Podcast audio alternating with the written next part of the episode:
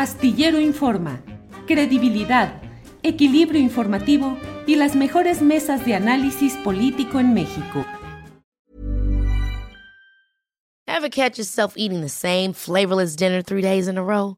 Dreaming of something better? Well, HelloFresh is your guilt-free dream come true, baby. It's me, Kiki Palmer. Let's wake up those taste buds with hot, juicy pecan-crusted chicken or garlic butter shrimp scampi. Mm. Hello Fresh. Stop dreaming of all the delicious possibilities and dig in at HelloFresh.com. Let's get this dinner party started. A lot can happen in the next three years. Like a chatbot may be your new best friend. But what won't change? Needing health insurance. United Healthcare Tri Term Medical Plans are available for these changing times Underwritten by Golden Rule Insurance Company, they offer budget-friendly, flexible coverage for people who are in between jobs or missed open enrollment. The plans last nearly three years in some states, with access to a nationwide network of doctors and hospitals. So for whatever tomorrow brings, United Healthcare Tri-Term Medical Plans may be for you. Learn more at uh1.com. Astillero Informa. Credibilidad, equilibrio informativo y las mejores mesas de análisis político en México.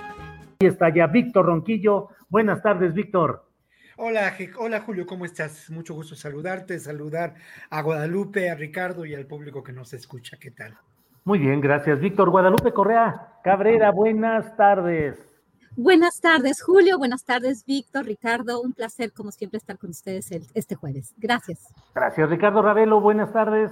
¿Qué tal, Julio? Buenas tardes. Un saludo afectuoso para Guadalupe, para Víctor, para ti en lo particular también eh, y al auditorio que nos escucha también un saludo afectuoso.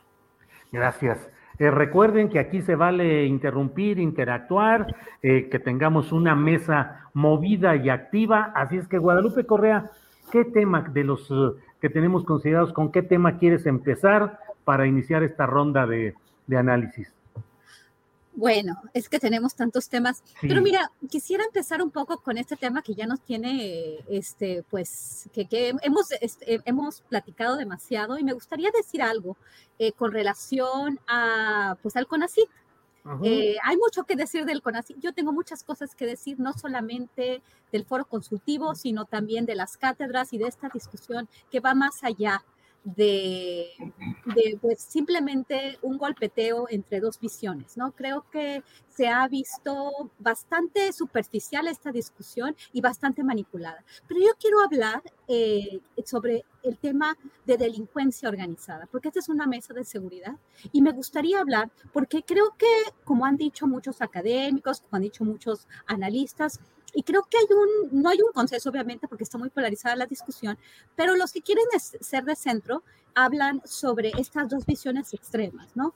Que esta, esta por, por un lado, esta cuestión de querer martirizar a unos funcionarios públicos que de alguna forma, de acuerdo a algunas investigaciones periodísticas, se tienen que hacer más investigaciones, obviamente, con respecto a la actuación del foro consultivo en todos estos años. Pero bueno, eh, yo ya, he comentado mucho eso, ya lo hemos comentado mucho, ya has hablado tú, hablaste mucho con Ricardo, pero está esta otra visión de la fiscalía y yo como nadie he sido muy crítica del papel del fiscal. Todos sabemos lo que pasa, los problemas con la fiscalía, pero por el otro lado quiero poner en la mesa un tema eh, que no creo que sea puesto en la mesa y es la utilización de esta categoría de delincuencia organizada para referirse a lo que sucedió con el foro consultivo.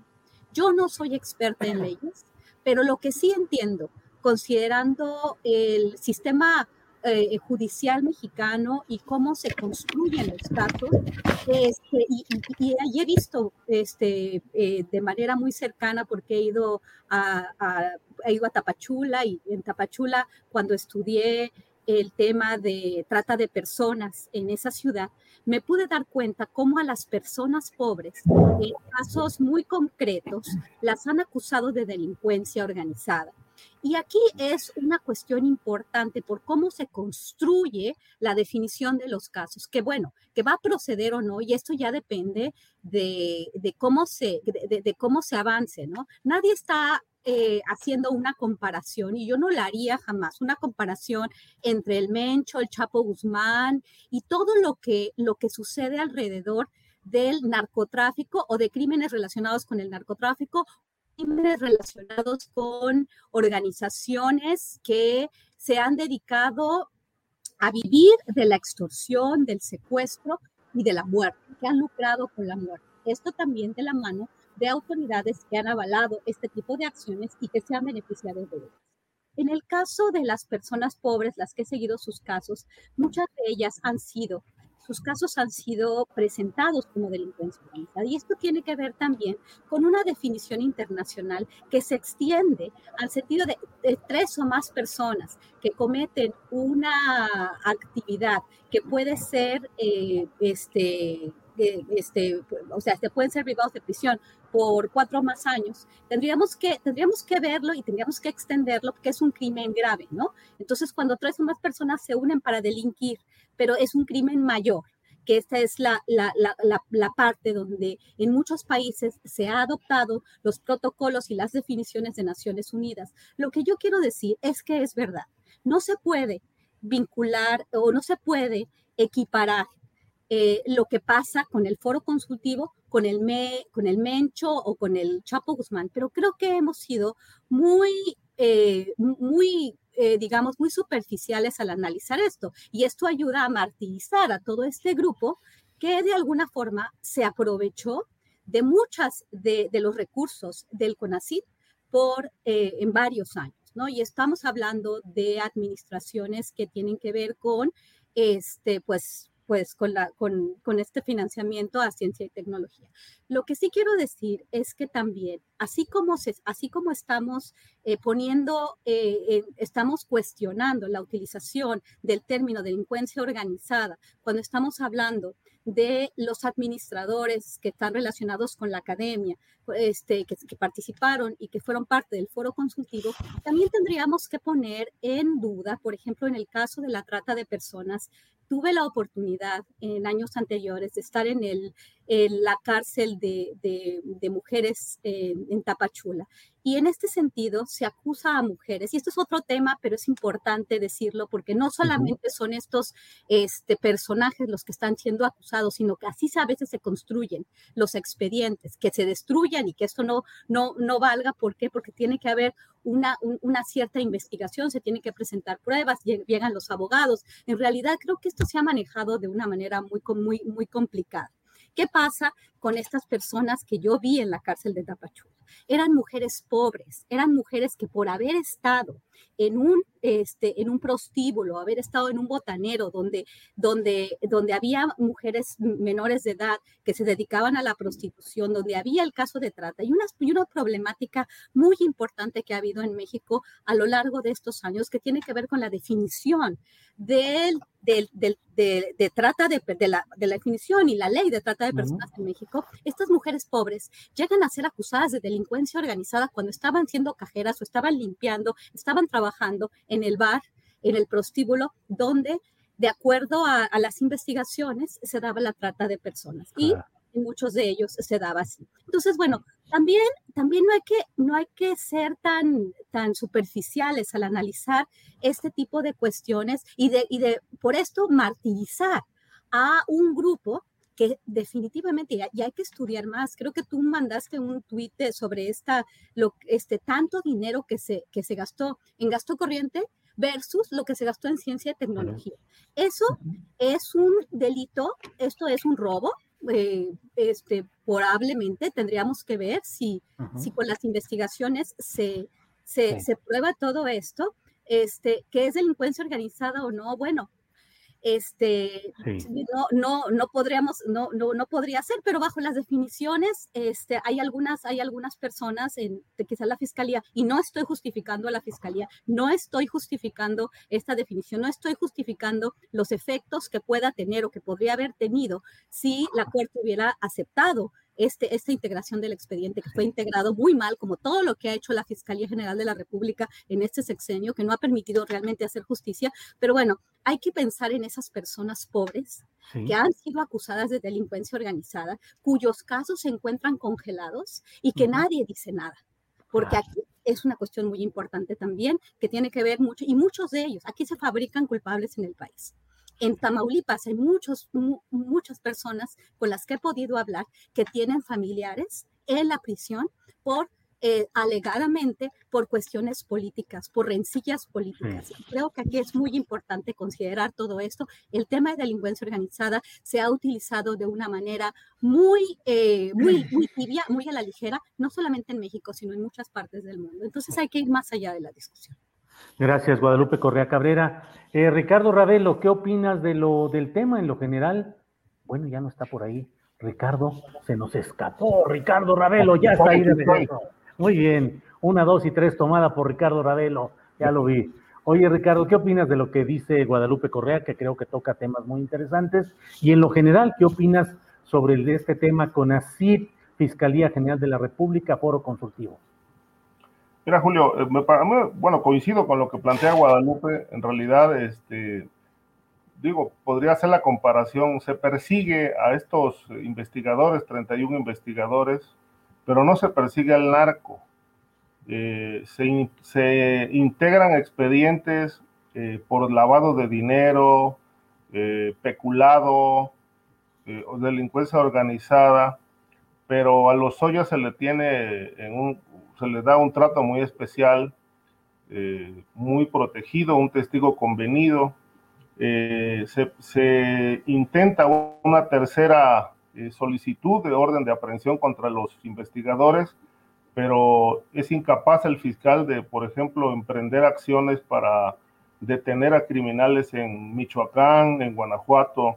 Es decir, es un fiscal, es un fiscal que viene trabajando este, como en los viejos tiempos priistas, ¿no? A la Gutiérrez Rebollo, muy selectivo, eh, con, mezclando cuestiones personales, venganzas, yo no descarto absolutamente nada de eso. Digo, me estoy, estoy tocando un terreno muy subjetivo, pero, pero hay elementos, elementos ahí eh, de juicio que permiten considerar que, que, es un papel muy desaseado el del fiscal, ¿no? Porque aquí se ensaña con, con un equipo de investigadores que, bueno, pueden estar implicados en, en actos de corrupción. Esto no, no es una defensa para ellos, pero bueno, una autoridad tendrá que determinar si realmente hay o no delitos. Por lo que yo he leído y entiendo, bueno, pues se gastaron 200 millones de pesos ahí en, en, gastos eh, de salario, en, una base de 200 investigadores, perdón, de, de 31 investigadores, este, con algunos excesos, que la propia directora del CONACYT presentó la denuncia de hechos y de ahí el fiscal emprendió las acciones de delincuencia organizada. Digo, bueno, eh, ah, se tendrá que indagar, insisto, dónde quedaron esos 200 millones, en qué se gastaron, qué proyectos presentaron los investigadores, qué inventos, qué novedades en ciencia. Es decir, bueno, si se gastaron tanto dinero, pues tendrán que justificarlo no solamente en los gastos, en viajes, celulares, comidas o sueldos o lo que sea, sino lo tendrán que también, bueno, acreditar en cuanto al trabajo que hayan hecho a lo largo del tiempo que, utilizaron este presupuesto. Pero por otro lado, coincido con lo que dice eh, Guadalupe en el sentido de que, bueno, todo lo que, lo que tiene que ver con un mal uso de dinero, eh, pues ya es delincuencia organizada, ¿no? Si alguien te regala un millón de pesos porque es tu amigo y es multimillonario y te dice, yo te quiero regalar un millón de pesos y llega la fiscalía y te dice, oye, ¿de dónde lo sacaste? Pues es que me lo regalaron. Pues bueno, corre uno el riesgo de que también vaya a formar parte de un expediente por delincuencia organizada.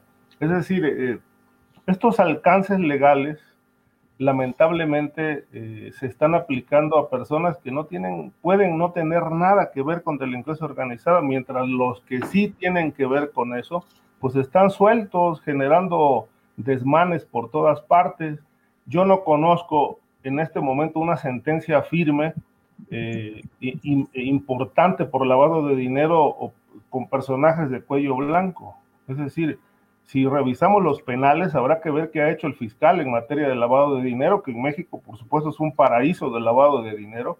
Ahí está la, la industria de la construcción, construyendo eh, torres de 100 pisos, 50 pisos, de a 2 millones de dólares, que ya están vendidos, comprados por venezolanos, colombianos, que vienen a comprar este, departamentos de lujo y obviamente es lavado de dinero y no se investiga.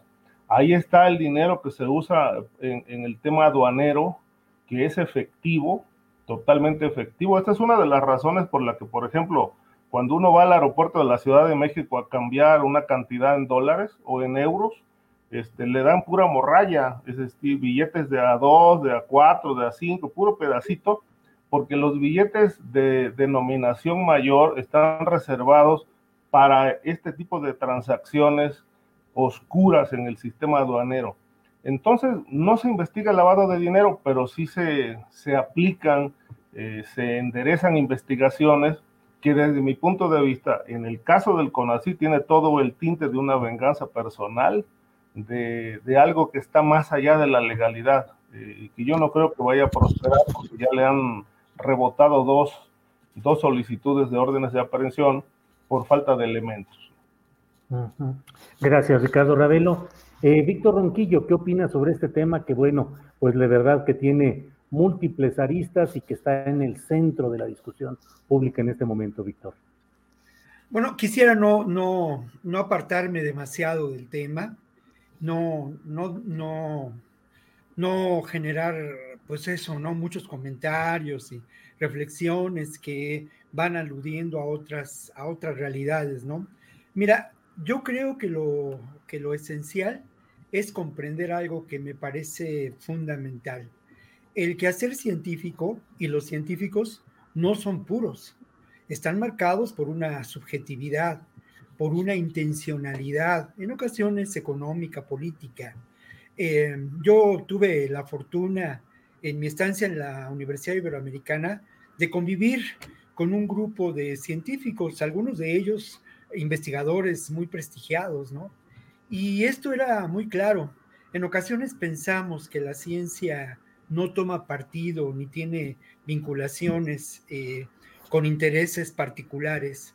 Bueno, no podemos olvidar que existe en el mundo pues un criterio científico que ha generado el desarrollo de la ciencia partiendo de lo que puede ser la ganancia para el capitalismo. Esto, Eso es así. Entonces, creo que ahí hay un tema de discusión fundamental en términos de cuáles pueden ser los propósitos, los objetivos de, una, de un quehacer científico y una práctica científica orientada desde una perspectiva distinta al beneficio de las entidades que lucran con eh, ese desarrollo. No quiero hablar de ninguna manera de eh, de lo que puede considerarse un regreso al estalinismo, ¿no? Ni, al, ni a esas vertientes de la ciencia eh, limitada, ¿no? Creo que esto es una discusión de fondo. Lo otro es que yo no, yo no encuentro en términos de lo que sabemos, ¿eh? porque además eh, se conoce muy poco, solamente lo que se ha manejado en los medios, de la indagación. Hay por ahí un boletín de prensa que la Fiscalía General de la República envió, pero yo lo que encuentro no es eh, una persecución a, la práctica científica como tal, ¿no? Y, Sino encuentro una, una serie de elementos, por lo menos de acuerdo a esa información que hemos conocido, eh, que señala prácticas, eh, digamos, administrativas que, puede, que pueden considerarse incurrieron en delitos, ¿no? Y que además, eh, pues lamentablemente, en estas prácticas no participaron exclusivamente, eh, hasta donde sabemos, eh, una o dos personas, sino que fue parte de, un, de una gestión administrativa mayor, ¿no? Entonces, creo que eso hay que ponderarlo. Lo otro, ¿De dónde viene todo, esta, todo este ruido, toda esta respuesta, todo este señalamiento de la persecución a los científicos? Bueno, pues viene sinceramente de eh, aprovechar una coyuntura para generar, eh, pues otra vez, una satanización o una demonización de López Obrador. Yo aquí he sido muy crítico de Gers Manero, pero también de la propia Fiscalía General de la, de la República, ¿no? Ahora, Lo otro que es muy importante, como siempre, ¿no? En términos de, quien, de quienes modestamente nos hacemos preguntas sobre temas desde la perspectiva periodística, es una pregunta que es básica, ¿no? ¿A quién conviene, a quién convino toda esta situación? ¿Quiénes se han visto beneficiados de ello, no? Bueno, la pregunta es, ¿qué originó esta denuncia? Sin duda, un conflicto que es muy claro entre la actual dirigencia del CONACID con la anterior dirigencia del CONACID. Hay un conflicto de fondo muy grande. Eh, se ha documentado también el uso de recursos públicos en favor de estas empresas. Hay denuncias de cómo se manejaron eh, en el entorno este de lo que ocurría con los fideicomisos. Hay también, eh, indudablemente, y esto no, no podemos dejarlo de lado, bueno, pues sin duda ya lo mencionaba Ricardo, ¿no? pues bueno, el, fiscal Gersmanero intentó en varias ocasiones eh, postularse y ser aceptado como investigador por CONACID y duele mucho que te rechace, ¿no? Entonces, bueno, yo no de ninguna manera estoy diciendo que esto es motivado por ello, pero algún ingrediente más habrá. Y luego lo otro, pues eso, ¿no? Lamentablemente sí considero que en este evento sí hay un uso de estos procedimientos jurídicos en favor de una ah, posición clara, política, cercana al, actual régimen, ¿no? O sea, la, directora del CONACID o la presidenta de CONACID es cercana al actual régimen, es uno de sus eh, de sus elementos distinguidos, por decirlo de alguna manera. Entonces, todo esto, todo esto está, está, está en ese entorno. Y bueno, y nosotros lo que, lo que a mí me parece que, que hemos presenciado es también algo que, que, a mí me parece que, que, es sano y que es finalmente un debate que como que yo considero va más allá de la presunta o no presunta culpabilidad de estos personajes, sino tiene que ver precisamente con esa finalidad de la práctica científica, ¿no? Con esa finalidad del quehacer humano. Mira, Julio, yo nunca he tenido una beca del FONCA y hasta la fecha he publicado 20 libros y sigo yo trabajando en muchos espacios de manera gratuita por el honor de hacerlo como puede ocurrir en este caso. ¿Y sabes por qué lo hago? Porque estoy convencido de que lo que yo puedo hacer como ser humano está en función de hacer este mundo mejor y no, no, no me he visto beneficiado de ello. En ocasiones he pagado por, por, por, realizar mi trabajo y me siento muy orgulloso de ello. Esto me lo decía y en eso coincidimos con algunos de estos investigadores científicos con los que tuve oportunidad de coincidir en esa estancia en la Universidad Iberoamericana, Julio. Pues Víctor Ronquillo, muchas gracias. Eh, Guadalupe Correa, hay otro tipo de temas que están sobre esta mesa de seguridad para analizarlos y uno de ellos es el diálogo de alto nivel México-Estados Unidos que está programado para el próximo 8 de octubre. ¿Qué significará ese diálogo de alto nivel? ¿Qué podemos esperar de ahí, Guadalupe? Bueno, este, vamos a ver qué podemos esperar, pero lo que sí es cierto, y esto el día, el día de hoy, el día de ayer, estuvo como, como va a suceder esto, y ya no, esto no, no, solamente lo del 8 de octubre, sino ya hemos visto cuál ha sido el desarrollo de la relación entre México y Estados Unidos en esta administración. Y bueno, también con motivo de la proclamación de la independencia de México, el, presidente de los Estados Unidos da un mensaje, México y Estados Unidos son amigos, y pareciera ser que manda, bueno, obviamente, a tres, va a mandar a tres funcionarios de alto nivel a, este, a, platicar con, con, los funcionarios en el país. Él no viene, obviamente, este, él, él, no, él no va a estar presente, pero manda a su gente, y esto nos dice como esta relación tan ríspida que esperaban algunos, principalmente la oposición en México, entre México y Estados Unidos, pues no es así. Pareciera ser que Estados Unidos está contento y, dicen muchos también que lo que se espera es más de lo mismo, ¿no? México sigue ayudando a Estados Unidos a de alguna forma controlar los flujos en frontera sur, como ya lo hemos visto, y que con eso Estados Unidos va a estar contento. Pero esto es muy importante, pero es muy importante también ver que obviamente México no tiene sabemos para dónde, para dónde hacerse. Estados Unidos, como ya lo hemos comentado en algún otro, en algún otro momento, está buscando una forma de reactivar una, una cooperación en materia de seguridad. No va a ser la iniciativa Mérida, quizás no va a ser el mismo formato, pero este, de alguna forma quiere seguir teniendo injerencia en las políticas de seguridad en México. En realidad, eh, lo que pasó, por ejemplo, con el Telecan y el TEMEC fue simplemente una, una reestructuración, un cambio de nombre, pero, pero, pero continúa eh, realmente el liderazgo de Estados Unidos en este tema. Yo creo con lo que está sucediendo en México que Estados Unidos también tiene muchas maneras de ejercer una, digamos, aunque López Obrador y el canciller Ebrard siempre se han querido hacer los malosos de que voy a eh, poner una, una denuncia en contra de las, de las empresas productoras de armas, que muy probablemente no pase nada, que es algo muy importante a nivel simbólico, pero en realidad, pues México está en una posición siempre de gran desventaja con Estados Unidos. Creo que esta administración sí ha hecho, de alguna forma, ha, tratado de negociar, pero bueno, yo en esta, en esta reunión de alto nivel espero, pues muy probablemente, un, acuerdos que, que, van a ser muy amistosos. Yo creo que la única, la, el único punto complicado en la agenda México-Estados Unidos va a el tema energético.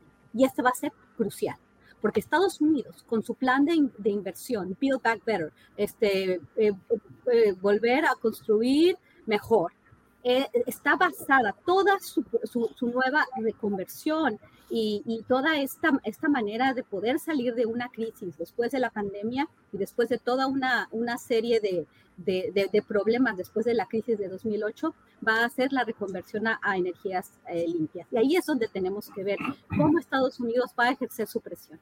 Creo que en los otros aspectos no espero nada distinto. Yo espero que Estados Unidos y México van a seguir. ¿Por qué? Porque México siempre tiene que decir que sí ahora un poco con otro tipo de discurso, pero México sigue haciendo la tarea sucia en frontera sur. Eso no lo podemos negar con otro no, no, no, no se están vendiendo los recursos como se vendieron. Por eso aquí es muy importante, porque el presidente mexicano sí tiene como una de sus prioridades sus tres proyectos y una es la refinería en Dos Bocas, el, incrementar el papel de Pemex y ahí es donde va a haber tal vez el, principal punto de, detención. Y aquí también está la cuestión de la seguridad, porque ya muchos estadounidenses, muchos extranjeros están viendo y están poniendo el dedo en la llaga. Están diciendo, hay campos de exterminio en el estado de Tamaulipas, en Nuevo Laredo, en Reynosa, pasó lo de Camargo, está pasando todo lo que, lo, que está pasando en la zona del Pacífico, en el estado de Jalisco, en el estado de Sinaloa, una y otra vez. Grupos paramilitares que se aparecen y entonces por aquí va a haber esta presión. México va quizás decir, bueno, vamos a continuar siendo amigos, pero en el tema de la energía es donde está más complicado. ¿Qué podemos esperar? Pues como siempre, bonitas palabras, como cuando vino la vicepresidenta Kamala Harris, pero hay que tener muy, muy en cuenta estos dos puntos de, de, tensión. El tema de la seguridad, mayor, mayor participación de los americanos que se va a dar y el tema de la energía, donde realmente Estados Unidos sí puede eh, este, presionar a México a la reconversión de energías limpias y México no tiene esa capacidad y tiene energías sucias, tiene, eh, tiene petróleo y gas natural y ahí es donde el presidente no sé si, si, tenga la convicción de hacer esto, porque no creo que esté en sus planes.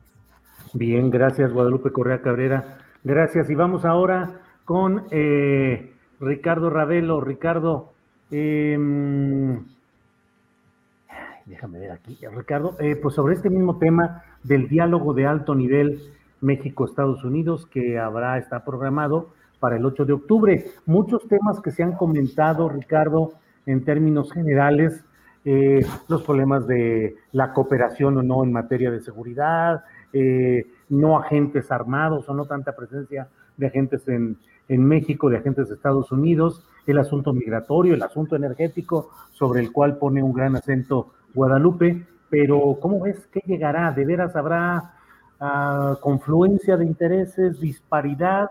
¿Impactará lo de estas reuniones internacionales que ha auspiciado el presidente López Obrador, con personajes de izquierda latinoamericana, en fin. ¿Cómo ves el tema, Ricardo? Mira, Julio, eh, las palabras del canciller Marcelo Ebrard son bastante optimistas. Este, espero que sea un optimismo real y no un optimismo fingido.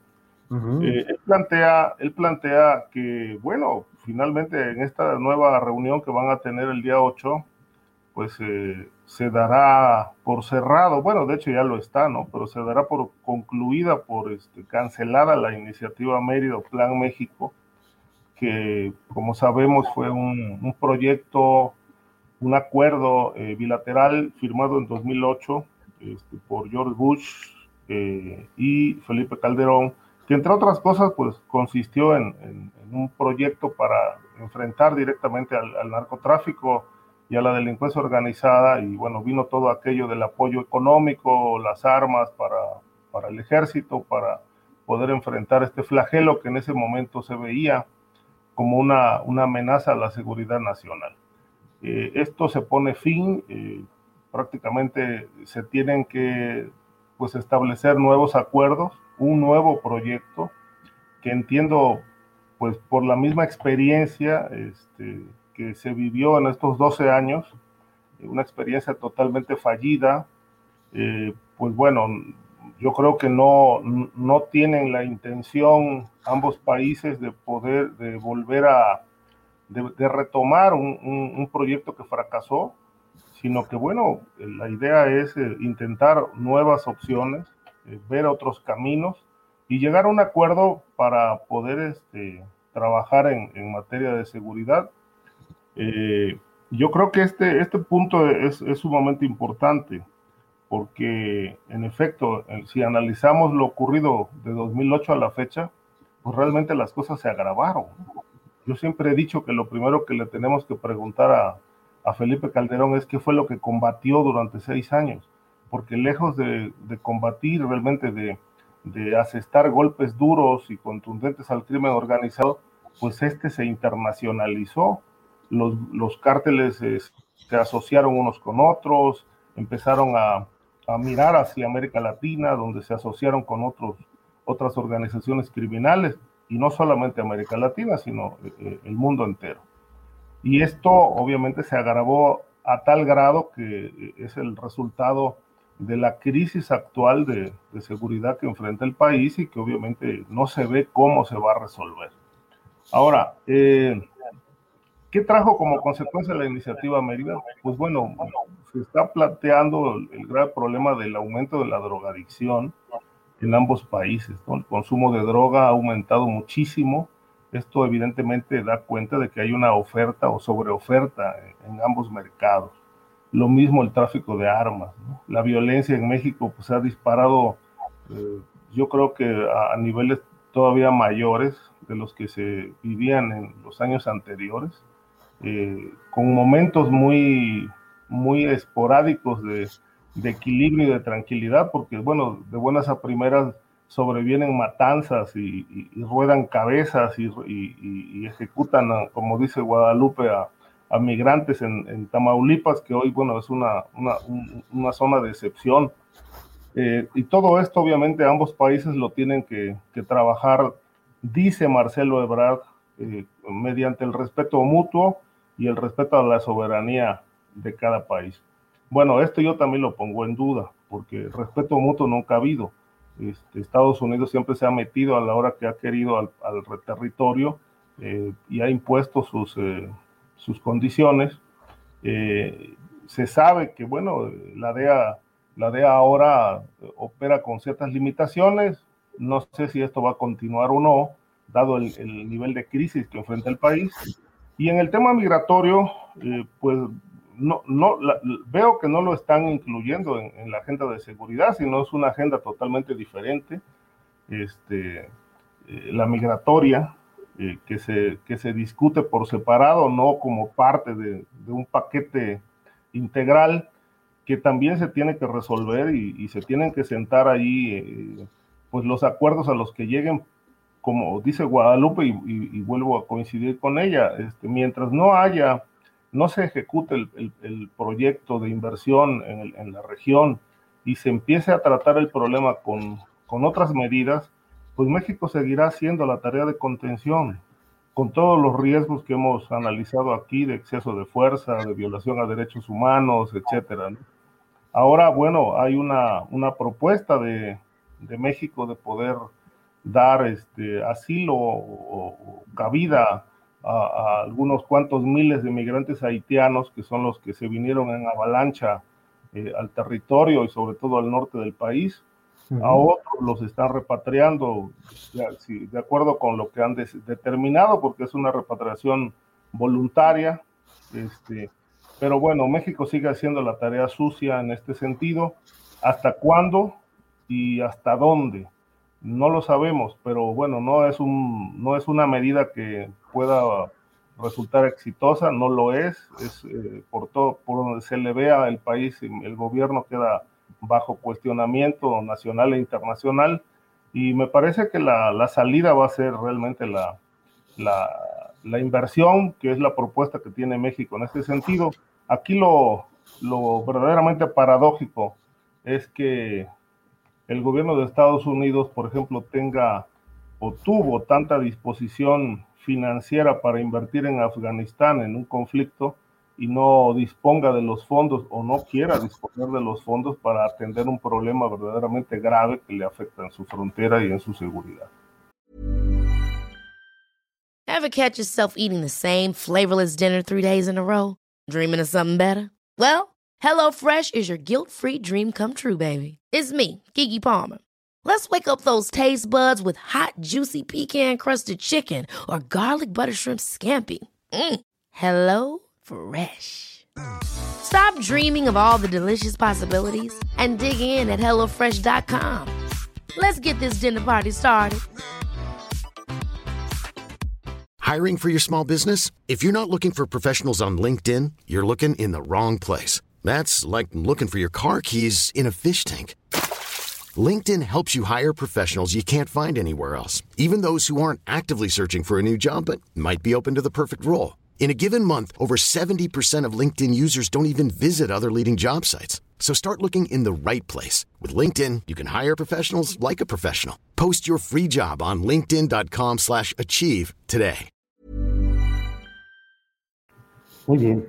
Gracias, uh, Ricardo Ravelo. Víctor Ronquillo, tu opinión sobre este tema, por favor, del diálogo de alto nivel México-Estados Unidos el próximo 8 de octubre. Y bueno, Víctor, pues ver qué tanto eh, hay la versión de que Estados Unidos estará molesto con México por una serie de declaraciones o de ser anfitrión de reuniones internacionales con personajes, ya incluso dos senadores. Uh, de Estados Unidos le reprochan al presidente de México el que no hubiera detenido en su momento al propio Nicolás Maduro con base en las acusaciones que le han hecho en Estados Unidos.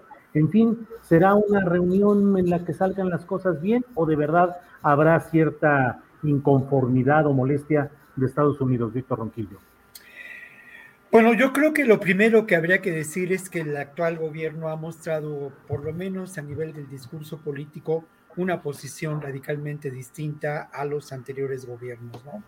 Y en el tema de la seguridad, de manera preponderante, ha quedado claro, ¿no? Esta ley sobre seguridad con la exigencia de que eh, pues se informe cuántos agentes se encuentran en nuestro país, en dónde están actuando, en fin, aunque esto esté a un nivel meramente de lo escrito y no cobre realidad en los hechos, porque no, no me parece posible, fue una posición eh, inteligente. Lo otro es que más allá de las presiones que a lo largo de, las, eh, de los últimos meses o desde enero para acá se han dado de manera creciente para que México o, o el actual gobierno de México continúe este proyecto con otro nombre quizá, pero de la guerra del narco, la posición de México, del gobierno mexicano, ha sido diferente en relación a ello, ¿no? Y esto me parece que preocupa mucho a un sector eh, conservador, a un sector que ya lo hemos mencionado, pertenece al complejo militar industrial político de Estados Unidos, ¿no? Al sector más eh, conservador y que lamentablemente tiene preponderancia política en este momento en el actual gobierno. Y lo digo porque al final de cuentas la línea de exigir eh, una mayor seguridad y una estrategia, entre comillas, más sólida al gobierno mexicano, señalando que más del 35% del territorio de nuestro país está copado por el crimen organizado, proviene de esta actuación, lo mismo que ya lo mencionábamos la, la semana pasada, ¿no? El, el clasificar algún, algún narco como uno de los más buscados, con un discurso pues que ya resulta anacrónico, ¿no? Creo, por otra parte, que no, que no hay la menor duda, y esto sí me parece pertinente señalarlo, que esta reunión efectivamente será al más alto nivel. Viene el propio secretario de Estado, viene el fiscal general de Estados Unidos y viene Mallorcas, ¿no? Que es el, secretario de, seguridad o el encargado de la principal agencia de seguridad de Estados Unidos. De Estados Unidos. ¿Qué, eh, cuál, ¿Cuál puede ser eh, la agenda de fondo de, esta reunión? Eh, me parece que sí, siempre estará presente el tema, el tema de los energéticos, por supuesto. Siempre estará también presente el tema del comercio. Lo preocupante es que precisamente estos temas están eh, circunscritos a esta perspectiva de la seguridad por parte del gobierno de Estados Unidos. Esta es parte de su estrategia, ¿no? Establecer un control geopolítico a partir de un discurso securitario y un discurso securitario que también beneficia pues a una de sus bujías económicas, ¿no? Que no es ni más ni menos que la industria militar.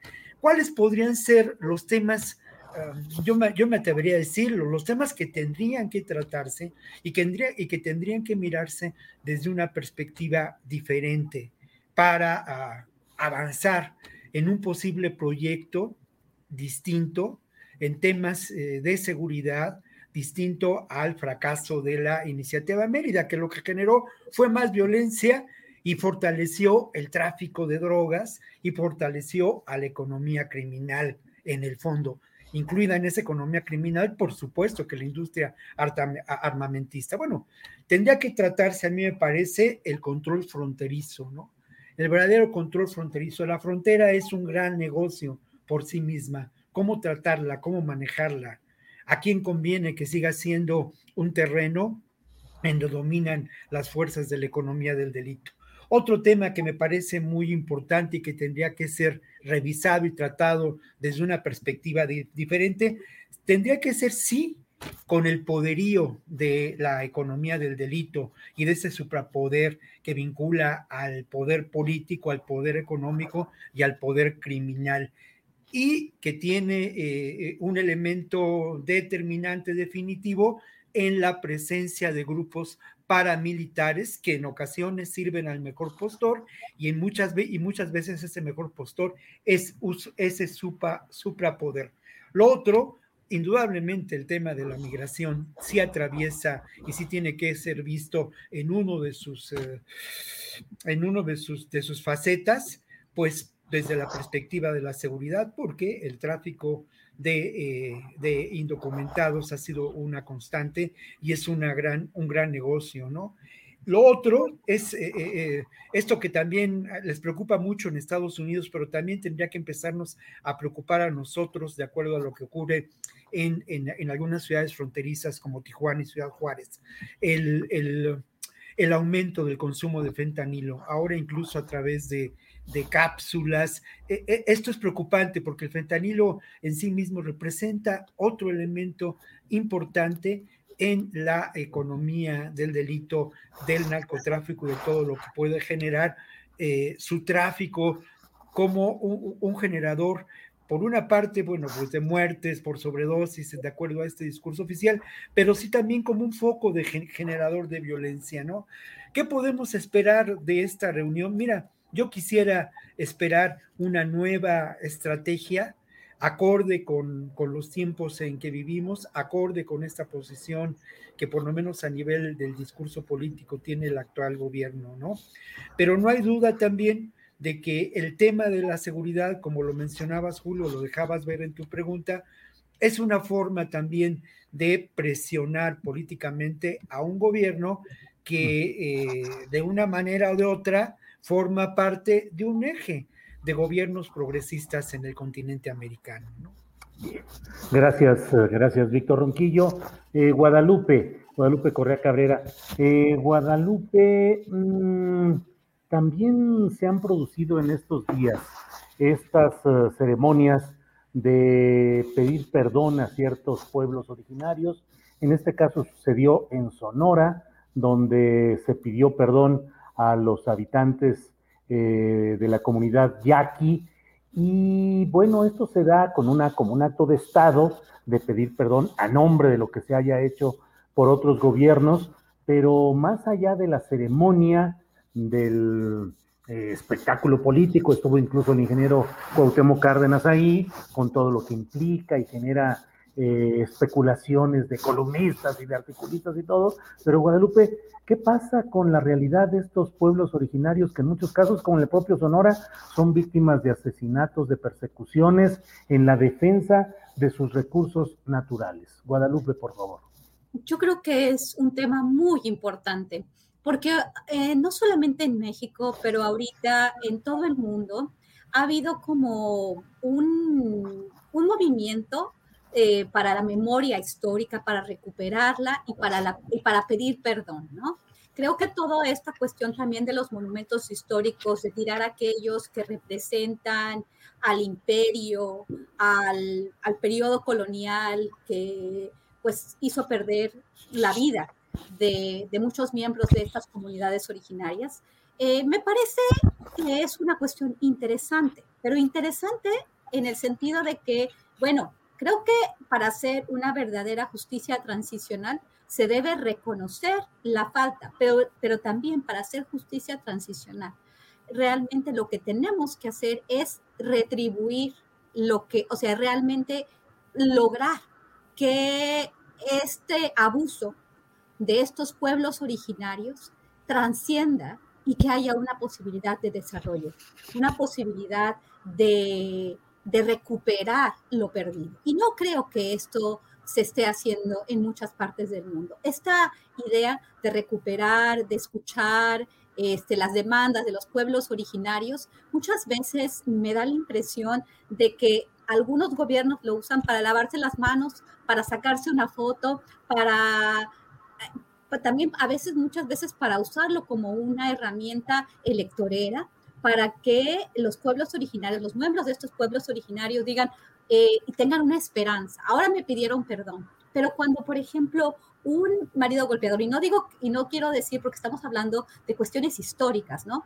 Este, pero, por ejemplo, cuando un marido golpeador le pega a su esposa y luego le pide perdón, pues es no volverle a pegar, pero muchas veces todo esto continúa. Y entonces recuerdo mucho, y, y, esto me hace pensar en lo que dices, ¿qué se está haciendo realmente en estas comunidades donde se está asesinando a, líderes activistas que están en la defensa de sus recursos, de sus tierras, y, que no pasa nada. Y entonces los gobiernos y los gobiernos mundiales se lavan las manos y muchas veces utilizan estas... Eh, representaciones, este perdón, para otro tipo de cosas. Y algo todavía mucho más complicado es que, por ejemplo, lo que pasa en la Patagonia Argentina, y esto es muy interesante, y bueno, a veces esto a veces lleva críticas a los que a veces criticamos este, este tipo de, de, cuestiones, ¿no? Y muchas veces se utiliza estas, estas deudas históricas por otros eh, actores muy poderosos que también quieren tomar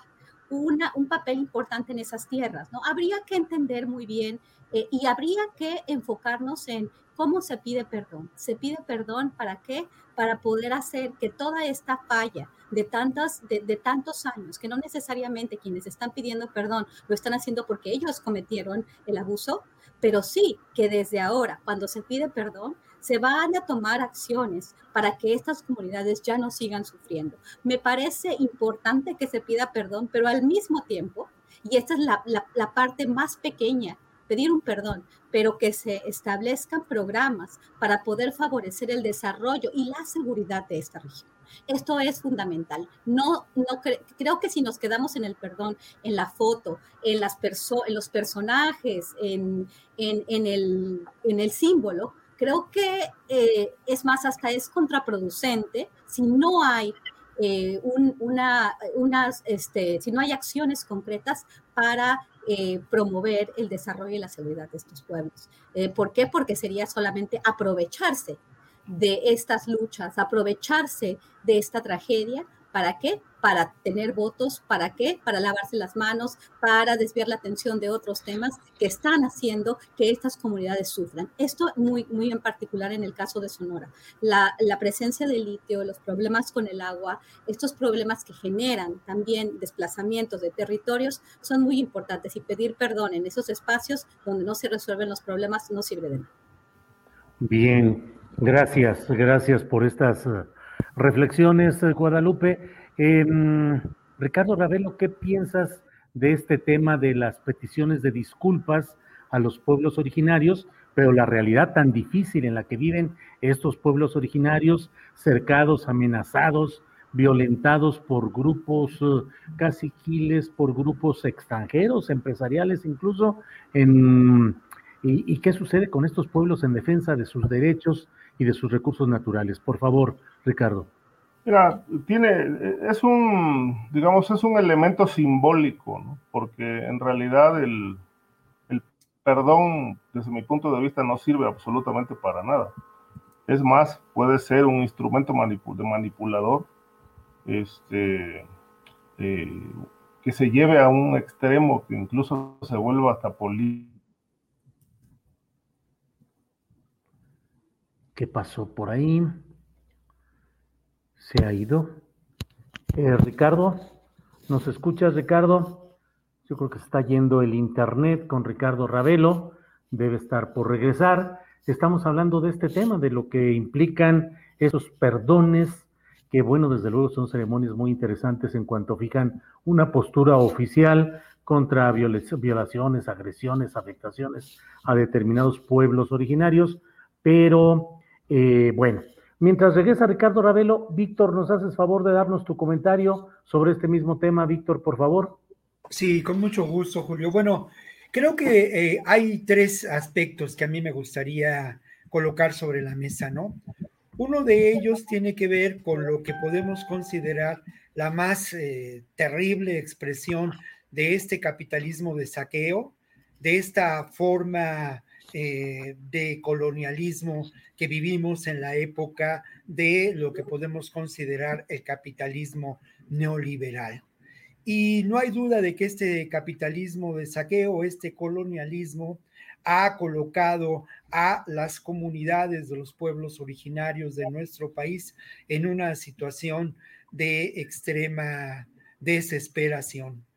Por una parte, encontramos como expresión de, estas, de esta forma de colonialismo los megaproyectos, ¿no?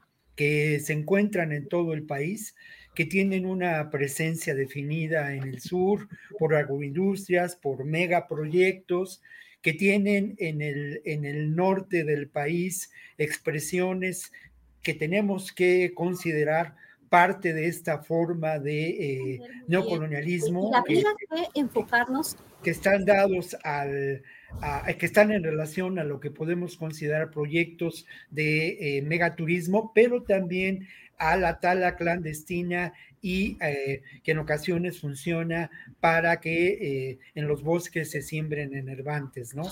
Estas son expresiones de este neocolonialismo, de este capitalismo de saqueo en el centro del país, hidroeléctricas, extracción de recursos Mm, naturales y obviamente eh, la explotación de recursos hídricos.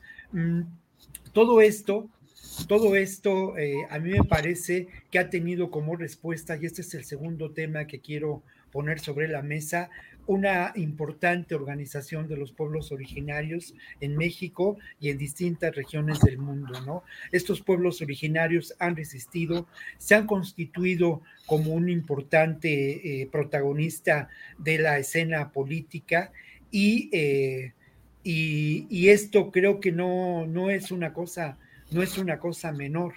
Me parece que estos eh, pueblos originarios han encontrado canales de expresión para llevar adelante sus reclamos. lo que ocurrió en 1994 con el zapatismo forma parte de esta geografía de una disidencia de color moreno. Y yo, yo quisiera haber estado, y no he podido hacerlo, en los caracoles zapatistas para ver cómo opera esta nueva realidad autónoma política. Y trato el tercer tema que me parece importante señalar y que no se destacó en los medios o destacó o se destacó de una manera muy limitada. Eh, eh, la propuesta de una reforma constitucional avalada por más de 650 mil firmas de personas pertenecientes a los pueblos originarios y a la extensa comunidad de afromexicanos en México. Esto me parece enormemente importante.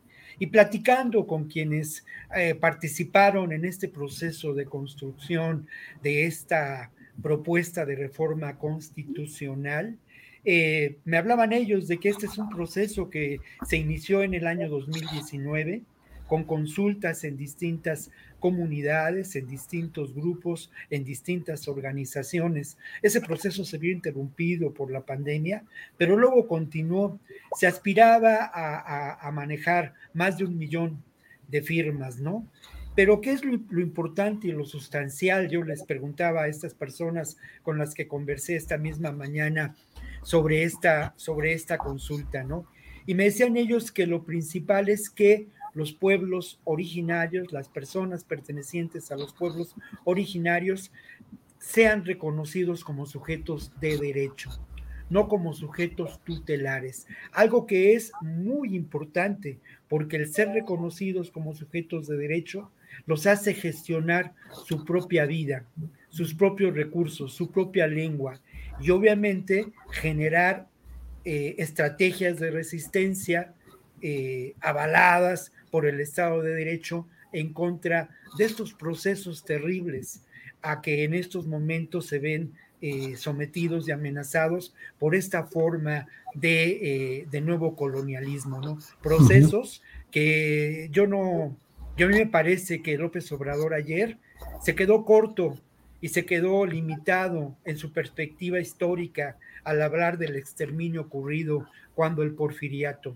Lamentablemente, ahora, en estos días, sufrimos un exterminio y una forma brutal de discriminación y de despojo en distintas regiones de nuestro país. Y para cerrar el comentario, Julio, yo quisiera eh, mencionar lo siguiente, ¿no? Aludir a, dos casos que me parecen representativos, emblemáticos de la realidad de los pueblos originarios en nuestro país, que sabemos todos eh, es muy triste eh, y, les niega todos los derechos. Uno de estos casos es Ayotzinapa. El caso Ayotzinapa, los 43 estudiantes pertenecían a pueblos originarios del estado de Guerrero y eh, y lamentablemente el caso ha sido poco esclarecido y precisamente por esta condición de pertenecer a una etnia, este crimen podría ser considerado como un crimen de lesa humanidad. Y el otro caso que lamentablemente también permanece en el olvido, pero que tenemos que insistir en que se esclarezca, es Acteal, Julio, ¿no?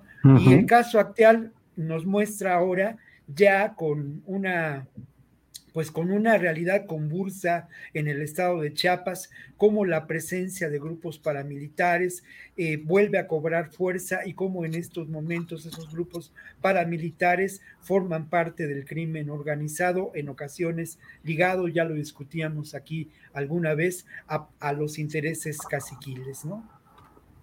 Bien. Gracias, Víctor Ronquillo. Bueno, pues son las 3 de la tarde con un minuto, ya estamos en la parte... Ah, bueno, ya está de regreso Ricardo. Ricardo, te iba a brincar, iba a aplicar la censuradora, pero no, regresamos ahorita, Ricardo, con ese tema que faltó tu opinión, porque estábamos encarrerados, pero eh, se cortó la transmisión. Ricardo, sobre este tema, por sí, bueno, decía y brevemente, decía que esto es un acto simbólico, el perdón, el, eh, digo, llevando el tema a la conciencia del ser humano, pues el, perdón solamente le sirve a quien lo otorga, ¿no? Pero bueno, hay tantos agravios en el país, no solamente de grupos, eh, de etnias, eh, eh, como en el caso del pueblo yaqui en Sonora, hay tantos agravios en el país, no solamente, digamos, de, de, esta época, ¿no? sino anteriores, que en realidad, si el objetivo es pedir perdón, bueno, el gobierno de la Cuarta Transformación tendría que hacer una agenda para dedicar un programa de gobierno específicamente a, pedir perdón eh, a, todo, a todo el pueblo de México. Este, ahora, insisto que si esto no, no es, este, no es eh, un trabajo de conciencia, eh, si es un trabajo meramente del pensamiento, pues no sirve absolutamente de nada, porque realmente el perdón se otorga desde el corazón, no desde el pensamiento, y es un acto de conciencia donde el principal punto es perdonar, es liberarse de una carga y al mismo tiempo eh, no repetir los mismos errores. Eso implica un cambio en la conciencia, un cambio en el ser, un cambio interior, donde ya hubo un trabajo interior eh, a fondo y donde realmente estamos conscientes de que cometimos un error o muchos errores. Entonces, si eso no ocurre a nivel del corazón, pues se queda en, el pensamiento y realmente el pensamiento ahí es muy limitado, no sirve absolutamente para esa, esa parte tan, tan importante que es la conciencia del individuo. Ahora, como acto simbólico, me parece interesante, ¿no? Pedir perdón, eh, y bueno, si los pueblos lo otorgan, pues, pues qué bueno, ¿no? Ahí puede haber algún, algún fin digamos, del, sentimiento, del sufrimiento, del coraje, del odio, eh, que eso tampoco es de un día para otro. El perdón, bueno, lleva un proceso de asimilación, de aceptación, y bueno, como ocurre en las parejas cuando se confrontan, ¿no? Eh, cuando se confrontan muy fuerte y, finalmente se piden perdón, algo queda ahí, quedan los restos de aquel conflicto que bueno, tendrá que solamente el, el transcurso del tiempo dirá si realmente hubo o no un perdón de fondo. Ahora, eh, me parece que, y en esto coincido con lo que decía Guadalupe, que si realmente no hay justicia, este, como lo menciona ahorita Víctor con el caso de Ayotzinapa, pues bueno, no basta pedir perdón, no creo que alcance. Eh, no creo que alcance y, estas víctimas de tantos agravios manden sus, manden sus temas al tiempo, manden sus temas a la red del olvido, pues es, es complicado porque siempre va a haber un pendiente ahí que atender y creo que ahí entra la parte de la justicia. Si no hay justicia, pues creo que el perdón se quedaría un poco como corto en ese sentido. Eh, entonces, bueno, eh, lo que pasó ayer en el pueblo yaqui, pues es un, es un, es un buen digamos, una buena actitud del presidente de mostrar un lado humano. Este, esperemos que esto no se vuelva politequería y, y, se, y, se, pase de, realmente de un tema bastante serio como es el perdón a un tema político. Bien, muchas gracias, eh, Ricardo Ravelo. Son las 3 de la tarde con 5 minutos, así es que realmente pues ya estamos eh, cerrando esta mesa. Guadalupe Correa Cabrera, muchas gracias, buenas tardes y si quieres agregar algo, tenemos todavía un minutito para cada uno de los participantes, Guadalupe. Sí, quiero agregar una cosa, em, también un poco sobre esto y sobre lo que dijo Víctor Ronquillo, ¿no? Es esta, de alguna forma, también idealización del tema y el mal uso del tema. Yo creo que hay que poner esto sobre la mesa también cuando uno habla sobre estos temas tan delicados, como por ejemplo lo que han sido las autonomías, como se han entendido en México, y los verdaderos resultados de estas autonomías. Eh, Víctor habló de los caracoles y creo que sería muy conveniente que no solamente Víctor, pero que todos nosotros pudiéramos hacer una evaluación y que el gobierno pueda hacer una evaluación, no el gobierno, este, eh, como sociedad hacer una evaluación, estos liderazgos también de, de ciertos grupos y ver ¿Qué, qué, has, ¿Qué se ha logrado con esas autonomías? Aunque realmente es una cuestión muy compleja porque, porque ¿qué es lo bueno? ¿Qué es el desarrollo para los pueblos? Entiendo la discusión, pero, pero sí he hablado con una serie de personas que viven en el estado de Chiapas y que han visto el desarrollo, la situación de pobreza, de miseria, de inseguridad en los caracoles y en una falta de desarrollo en aquellos territorios que lucharon por su autonomía y que han luchado por sus derechos. Y creo que aquí los liderazgos también han jugado un papel muy importante y no necesariamente el mejor papel, porque una cosa es presentarte como una autoridad, como un líder, de los pueblos originarios, tomar ese estandarte en tus manos y realmente seguirte poniendo un, una, una y, yo sé que va a haber muchas críticas con, con, esto que estoy diciendo, ponerte un pasamontañas y ponerte una, una arma para decir yo estoy defendiendo mi tierra y que realmente no, no, no, no se haya hecho por, nada por la gente. Creo que, creo que no se debe esperar que alguien haga algo por ti. Los pueblos deben también, como, como se, expresó en esta mesa, ser sujetos no solamente, o sea, ser sujetos de derechos, no siempre tener que recibir eh, por, por, por, la, por el abuso que, que, que, se ha dado de manera sistemática históricamente de eh, este eh, de un paternalismo, el paternalismo que ha existido. Pero de todos modos, creo que habría que hacer una evaluación sobre lo que ha sido el zapatismo y sobre lo que se ha logrado para la mejor convivencia, el desarrollo y el bienestar de los pueblos indígenas en el sur. Guadalupe, pues muy interesante. Muchas gracias. Em, eh, Víctor Ronquillo, bueno, Ricardo Ravelo, es que cambiamos un poquito el orden, pero Ricardo Ravelo, buenas tardes, gracias por esta oportunidad y si tienes algo que agregar, tenemos todavía un minutito. Déjenme ver, no está, no está bueno, pues vamos con Víctor Ronquillo. Víctor, muchas gracias y buenas tardes. El micrófono.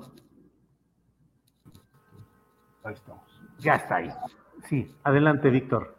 No, bueno, solamente eh, señalar que, que no, mira, a mí me parece que no, cuando yo decía que tendría ganas de estar en los caracoles, no es para fiscalizar nada, es con el ánimo de hacer periodismo, ¿no? Creo que es lo que nos toca.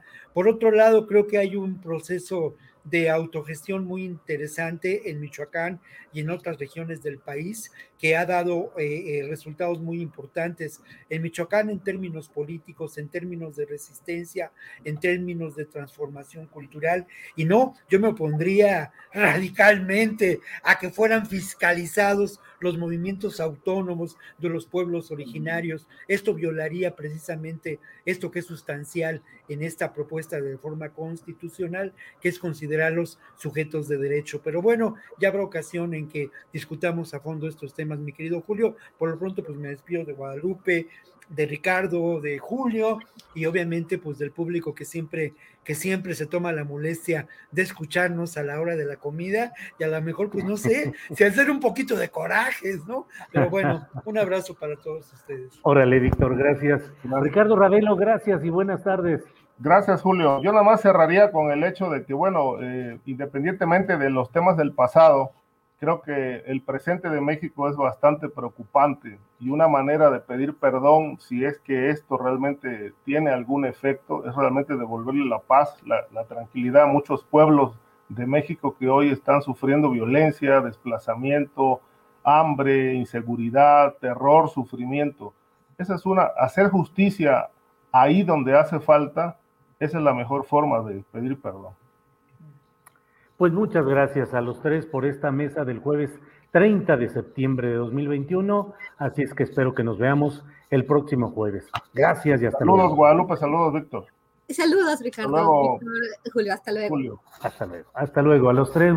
Para que te enteres del próximo noticiero, suscríbete y dale follow en Apple, Spotify, Amazon Music, Google o donde sea que escuches podcast. Te invitamos a visitar nuestra página julioastillero.com. Even when we're on a budget, we still deserve nice things. Quince is a place to scoop up stunning high-end goods for 50 to 80% less than similar brands. They have buttery soft cashmere sweaters starting at $50, luxurious Italian leather bags, and so much more. Plus, Quince only works with factories that use safe, ethical, and responsible manufacturing. Get the high-end goods you'll love without the high price tag with Quince. Go to quince.com slash style for free shipping and 365-day returns. Hold up. What was that? Boring. No flavor. That was as bad as those leftovers you ate all week. Kiki Palmer here, and it's time to say hello to something fresh and guilt-free. Hello Fresh. Jazz up dinner with pecan-crusted chicken or garlic butter shrimp scampi. Now that's music to my mouth. Hello Fresh. Let's get this dinner party started. Discover all the delicious possibilities at hellofresh.com. Para que te enteres del próximo noticiero, suscríbete y dale follow en Apple, Spotify, Amazon Music, Google o donde sea que escuches podcast. Te invitamos a visitar nuestra página julioastillero.com.